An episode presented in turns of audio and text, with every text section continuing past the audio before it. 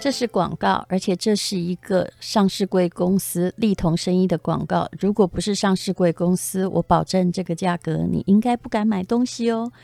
我们目前在卖的是 DV 的青汁，那青汁疗效我们不能讲，你可以 Google 一下。我相信就是让你的循环很顺畅的。本来一盒一千元，我们卖四盒只要八百八十八块钱，而且如果你买八盒的话，还送你一盒价值三九八零的韩国最知名的公司，也是上市公司的甜菜根汁。甜菜根有土味。但是这家公司没有，而且呢，喝了它的甜菜根汁是属于血糖不会升高，这是有证明的。那么还有一个很厉害的东西，大家都知道，DV 的保养品很好，是日本原装进口。DV 的保养品可不是集齐品哦，我刚刚看了一下，还有一年两个月。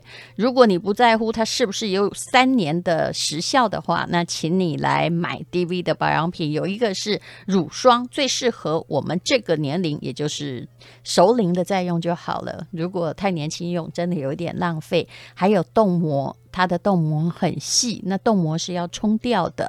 那就是一体的面膜。乳霜呢，就不用冲掉，你也可以买两瓶乳霜，一瓶乳霜在日币是一万七千九百多块，然后现在呢，一瓶跟冻膜跟乳霜加起来只要卖不到一千块。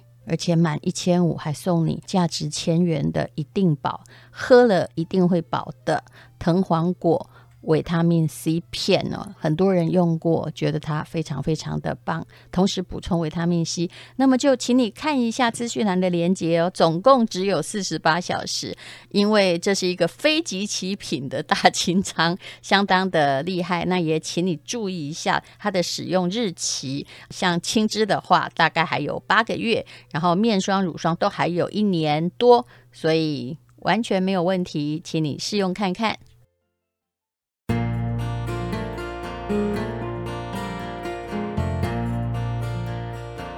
今天是美好的一天，我看见阳光灿烂。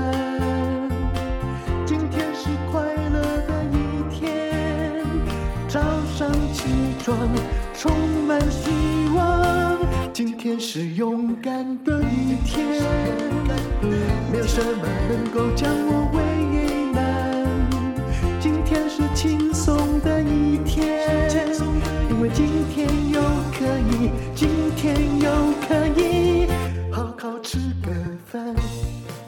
欢迎收听人生实用商学院。院长好，各位人生实用商学院的同学们，大家好，我是林峰批。好，又听到林峰批熟悉的声音啊！因为最近呢，我忙，他也忙，但是他很努力的在帮忙人生实用商学院的内容啊，不是，是人生不能没故事的内容 啊。是，哎，我最近还买了一个那个家里的。控音器要送给你，你那个你到底是修好了没？我修好了，修好了，嗯，呃，OK 了。但我买了一个新的，让给你试试看，因为你比较仔细。像我不太试得出哪一台这个声音有没有问题，但是呢，如果说是你试的话，我想要让你感觉一下，说你用不同的机型来录，有没有比我这个好？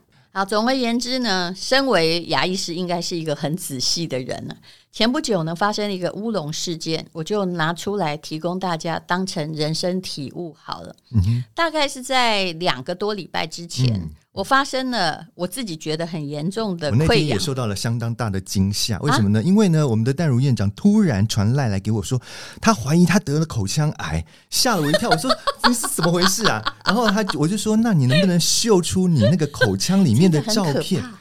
呃，那是因为你没有看过这样子，所以你会觉得可怕。可事实上，我们天天都在看病人的状况，我们一点都不觉得这是很稀松平常的的一种状况了。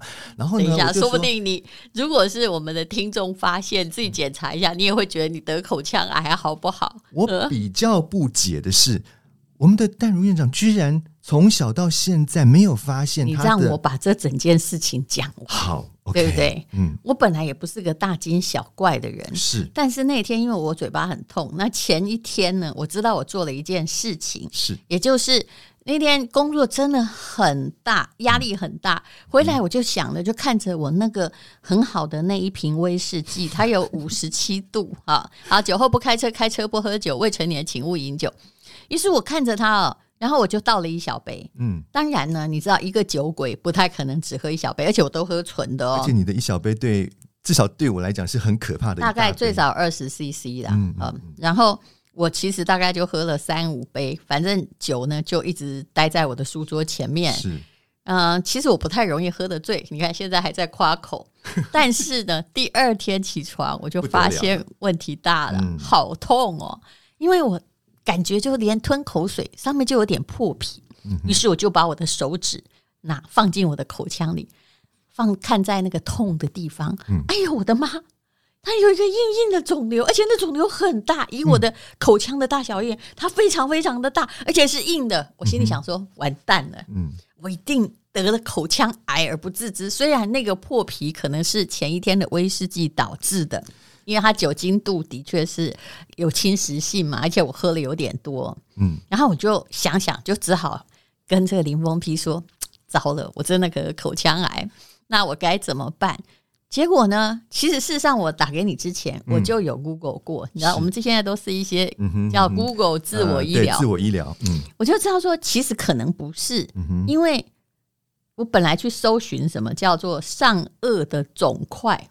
就出现有人去看牙医师，然后跟他说上颚有一个硬的肿块，结果发现这可能是基因上的问题，或从小哈就是成长过程中的问题，它是慢慢或者是就是一开始就有的，并不是每个人上颚都是很平整的。只是我这辈子啊，我其实最惊讶的答案就是林峰批问我说：“你以前没有察觉到吗？”我心里想。对呀，没有痛的时候，我们都忘了器官在哪儿，就这样，对不对？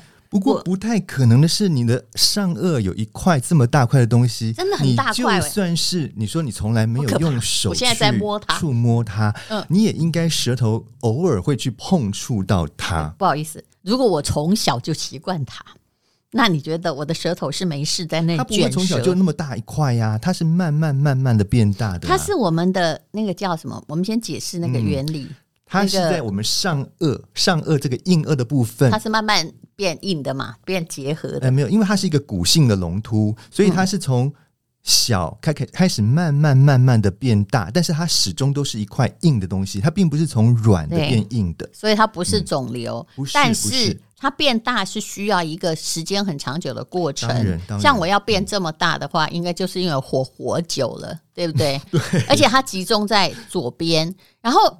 后来这件事情就解答了我一些哦，我本来对我自己身体的疑惑。嗯哼。怎么？当然，我本来想把它写出来，但我不敢写，嗯、因为呢，记者一定看了，很高兴的。比如说，我只要说我问那个我的医生朋友，嗯、我是不是得口腔癌，他马上一定很开心的说吴淡如得口腔癌，然后我就要一直要去回答各界的慰问，说没有没有，我这次还是没有得这样子，因为前不久只要去检查，因为我们是肺腺癌家族，我一年半去检查一次，然后告诉他说我没事哦，大家去做检查。哎，嗯、其实我这种告知很好，很多人本来没事。他去做检查就有事，我在路上都有遇到，嗯、就还好你有提醒我们这样子。可是呢，那一个肿块，嗯、你刚问我的时候，我真的跟你讲，在那一天发言之前，嗯，你始终都没有，始终没有察觉到它的存在，所以我一直认为它还是个鬼魂，也就是前两天突然。突然冒茶音冒出来，他跟我讲说他是突然冒出来的时候，我真的是有一点吓到，因为如果是从零突然之间变成这么大的东西的话，那就真的不是一个好现象。那可是呢，我它真的很硬，对不对？对，我说这不太对劲，因为怎么想都不可能是。那种很硬的东西是突然之间变这么大块的。你要是说软的东西哦，是软的东西的话，或许还有那个可能性。如果是肿大，嗯，喝威士忌变得很肿大，那也应该是软的啊，软的，那是软组织发炎。但是呢，像这种硬的东西呢，一听起来就是骨头的东西，骨头的东西它是不可能在一夕之间长到这么大的。嗯，所以我那时候就立下判断，就说你这个应该是很早之前就已经有了，只是你没有去发察觉到它。所以你知道这个让我有多震惊？嗯，我一向误以为我是很了解自己的人呢、欸。嗯、其实这就跟某些人，当然他不是癌症，那某些人发现癌症的时候，其实他老早就跟他和平共存的一段时间。是啊，可是突然有一天才发现说，啊，原来。这样是不对的，嗯，这不是很正常的。哎、欸，可是我还有一件事情想要问你，嗯、你看过很多病人的就上颚啊，口腔上颚那个地方，嗯、像我这种状况，就是有凸起的人，嗯，到底比例有多少？为什么你们后来的解释那么的稀疏？平常就说啊，这就是大家很多人都有啊。对，像这种骨性隆突，呃，存在的虽然是不是说呃很少见，但是呢，你要说个案有多少？我想大概应该不会超过百分之十啦。啊，对，就是说有这样子的人，其实是是有一些没有错。我们在日常的这种门诊当中是会看到，但是而且你提醒他，他才发现的，应该也有吧？呃，也有，也有。但是像如果是上颚这种地方这么大一块的话，通常病人应该是。应该是之前就会有有察觉到它的存在，所以说我的线条有多粗，他确实会有疑虑，他会觉得说，哎，这个东西因为右边没有，左边有啊，呃，他应该是中间偏左了，其实他也是占据了中间的一个呃的部分。然后呢，大部分的病人他会觉得说，第一个他会会学想要知道的是，他到底是不是不好的东西，对，有没有得癌症嘛？对，反应会跟我一样，正不正常嘛？嗯第二个就是他还会不会继续变大？对。这是通常所以怎么样？问题他如果我再活五十年，嗯、他就会变得呃现在两倍大，不会不会，然后我的口腔就塞满了那一个骨性隆突，不会不会，它再怎么大还是有一定的这个限制，它不会无限制的变大。然后呢，我要讲的就是说，通常有这样子的问题的人，对原因，因为他不是出生就有的嘛，哈、呃。对，嗯、呃。有有一部分是跟那个出生就有了，就是天生的，就是他天生上顎不平整。嗯，呃、那另外一个部分的原因是来自于这样子的人，他通常压力比较大，然后呢，嗯、他可能就是比如说在晚上睡觉的时候，他会有磨牙的习惯。嗯，那因为我们磨牙的力量其实是非常高的，它是比你在正常咀嚼的力量可能要高出嗯好多倍，嗯、甚至几十倍。对，那这样子这么大的压力之下，我们在呃，施加给我们的骨头压力的时候呢，它在对应压力的地方，通常它都会增厚。为什么要增厚？对是为了要让你这个牙齿有一个保护机制。这个我已经想到了，嗯、就是它等于就是帮那个孔骨力哈，嗯、就是水泥的墙让你增厚，你才能够对抗你自己一直在用你的牙不然你，就跟那个 muscle 的长出来的原理是一样的，是是是对不对？要不然你这样子咬下去，你骨头如果裂掉怎么办？你是不是要骨头要有一定的力量去，也也要有一定的厚度去承受那样子的咬合力量？所以他就每一天就暗自的在那里啊巩固城墙，让我继续去咬那个牙齿。但事实上，我会不会磨牙哦？我其实也不是磨牙，但是我已经找到原因了。我后来就在想，哇，我以为我很了解自己，其实我根本对自己的了解是个白痴。那么大，我都是要到它破皮才发现。嗯，这也可以证明之前哈，我从来没有 口腔溃疡过。真的吗？真的，这辈子真没有。嗯，不是这个地方哦，我说其他的地方也没，也没有。你看厉不厉害？这很少。所以我吃东西一向是呃，就是。那那个口腔溃疡的时候，我还减肥，多减了一公斤，因为吃东西会痛，就吃的少，哦、所以我一向吃东西都是很快乐，哦、喝酒也都几度我都还好哦。哎、欸，可是说实在的哈，这个第一个当然很少见，第二个哈，当你有口腔溃疡的时候，我真的不建议你再去喝酒了。是的，最近目前为止我已经戒到今天了，嗯、了不起吧？但以后我不敢保证。而且我就是，我跟你讲，喝酒没关系，我是喝那个烈酒啊，你知道吗？像他那刚刚说的那个五十几度啊，这个其实是很高浓度的酒精，那个对这种口腔溃疡的这个伤口的刺激其实非常非常的大。了解，它也是口腔癌的。如果你喝过多的话，它也是一个刺激。还有麻辣锅，对不对？没错，没错。但是。刚刚讲到那里，我就发现了一件事：嗯、原来任何事情都有原因。嗯，那你的原因是什么？你自己觉得？你知道吗？当我左边开始就是溃疡，就不能咬东西，嗯、那我就只好训练我的右边。啊，对，那一般人都大概有两个礼拜，我要用右边咬东西。嗯、我刚刚开始试着用右边吃东西的时候，我发现了一件事情。什么事？因为我的臼齿没有力量，嗯、我不知道怎么咬。原来。我这人生活了半辈子，嗯、所有的咀嚼都在左边。啊对啊，对啊，来那你是惯性，吗？惯性，所以我的右边真的都没用到。嗯、难怪哈，有一次哈，我还跑去跟我的同学是那个医美的医生，uh huh、我就跟他说：“嗯、这个有没有办法哈？我的右边比较大，左边比较小，嗯、可是我确定我小时候并没有这样，嗯、对不对？你看小时候照片就知道。对对对，那为什么我会变成大小脸？然后那个医生就跟我说：“你这没救啊，你这就是天生大小脸。”然后左边的法令纹比较浅，右边的肉比较多。后来我终于知道了，跟那个骨性龙突是同一个逻辑出来。因为我的右边没有咀嚼啊，人家不是说要让脸小，要咀嚼口香糖，两边用力，对不对？嗯。但可是你如果咀嚼过度的话，你反而肌肉是会变得比较厚实。是，但是无论如何，我的左边拼了命用力，然后我的右边就比较松散，几乎没咀嚼，所以。才会出现，就是我怎么觉得我年纪越大哈，右边脸在变大，左边脸在变小，这是一个好惊人的发现。其实每一个人的脸多少都有点不对称了，是，但有些时候是后天你的咀嚼造成的，确实确实没错没错。所以我现在呢就会很有意识，当我吃东西的时候，尽量训练我的右边，希望让右边的脸变小一点，然后又解决了另外一个疑惑，比如说哈。到中年之后，如果睡觉，嗯，以前人家都跟我说，因为我们曾经得过什么毒血症啊，那个血压比较高嘛，当时他们就跟我说，如果你侧右边、侧左边睡，有没有？嗯哼，你的血压会比较低。为什么？但是我也不太清楚。总而言之，就是侧左边睡的话，对心脏的压力会比较大吗？也不太懂，就是。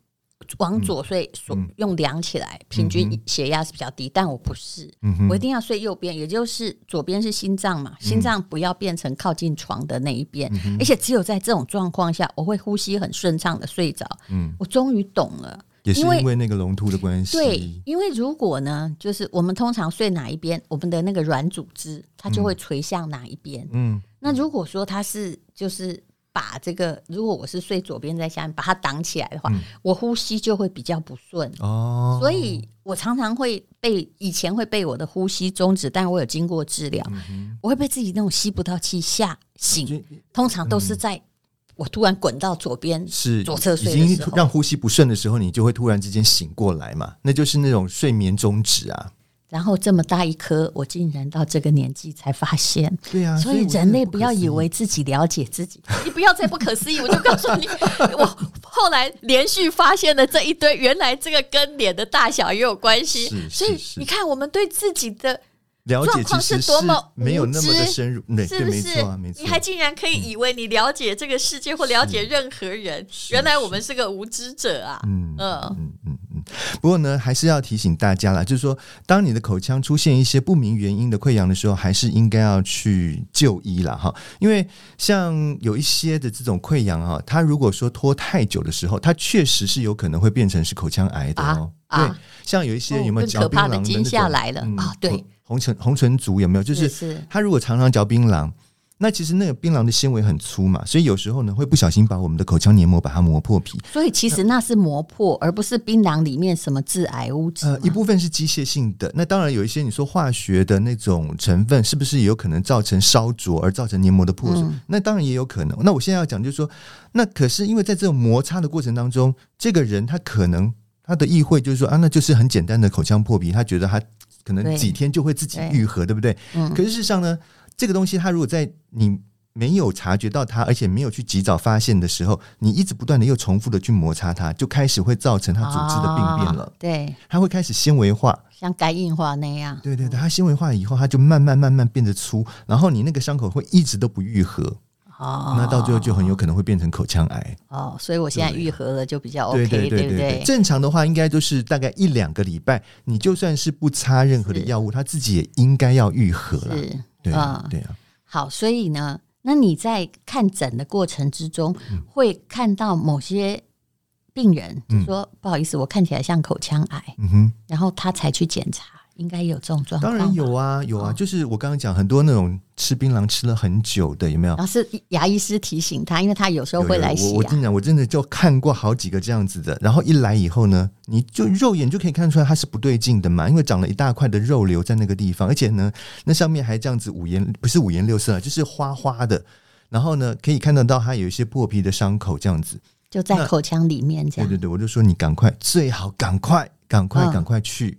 哦那个口腔外科去做一个切片或检查，嗯、被我这样子讲的去了以后回来的几乎都是口腔。我的妈喂，嗯，看嘴巴还可以算命，呃，算算看你有没有口腔癌。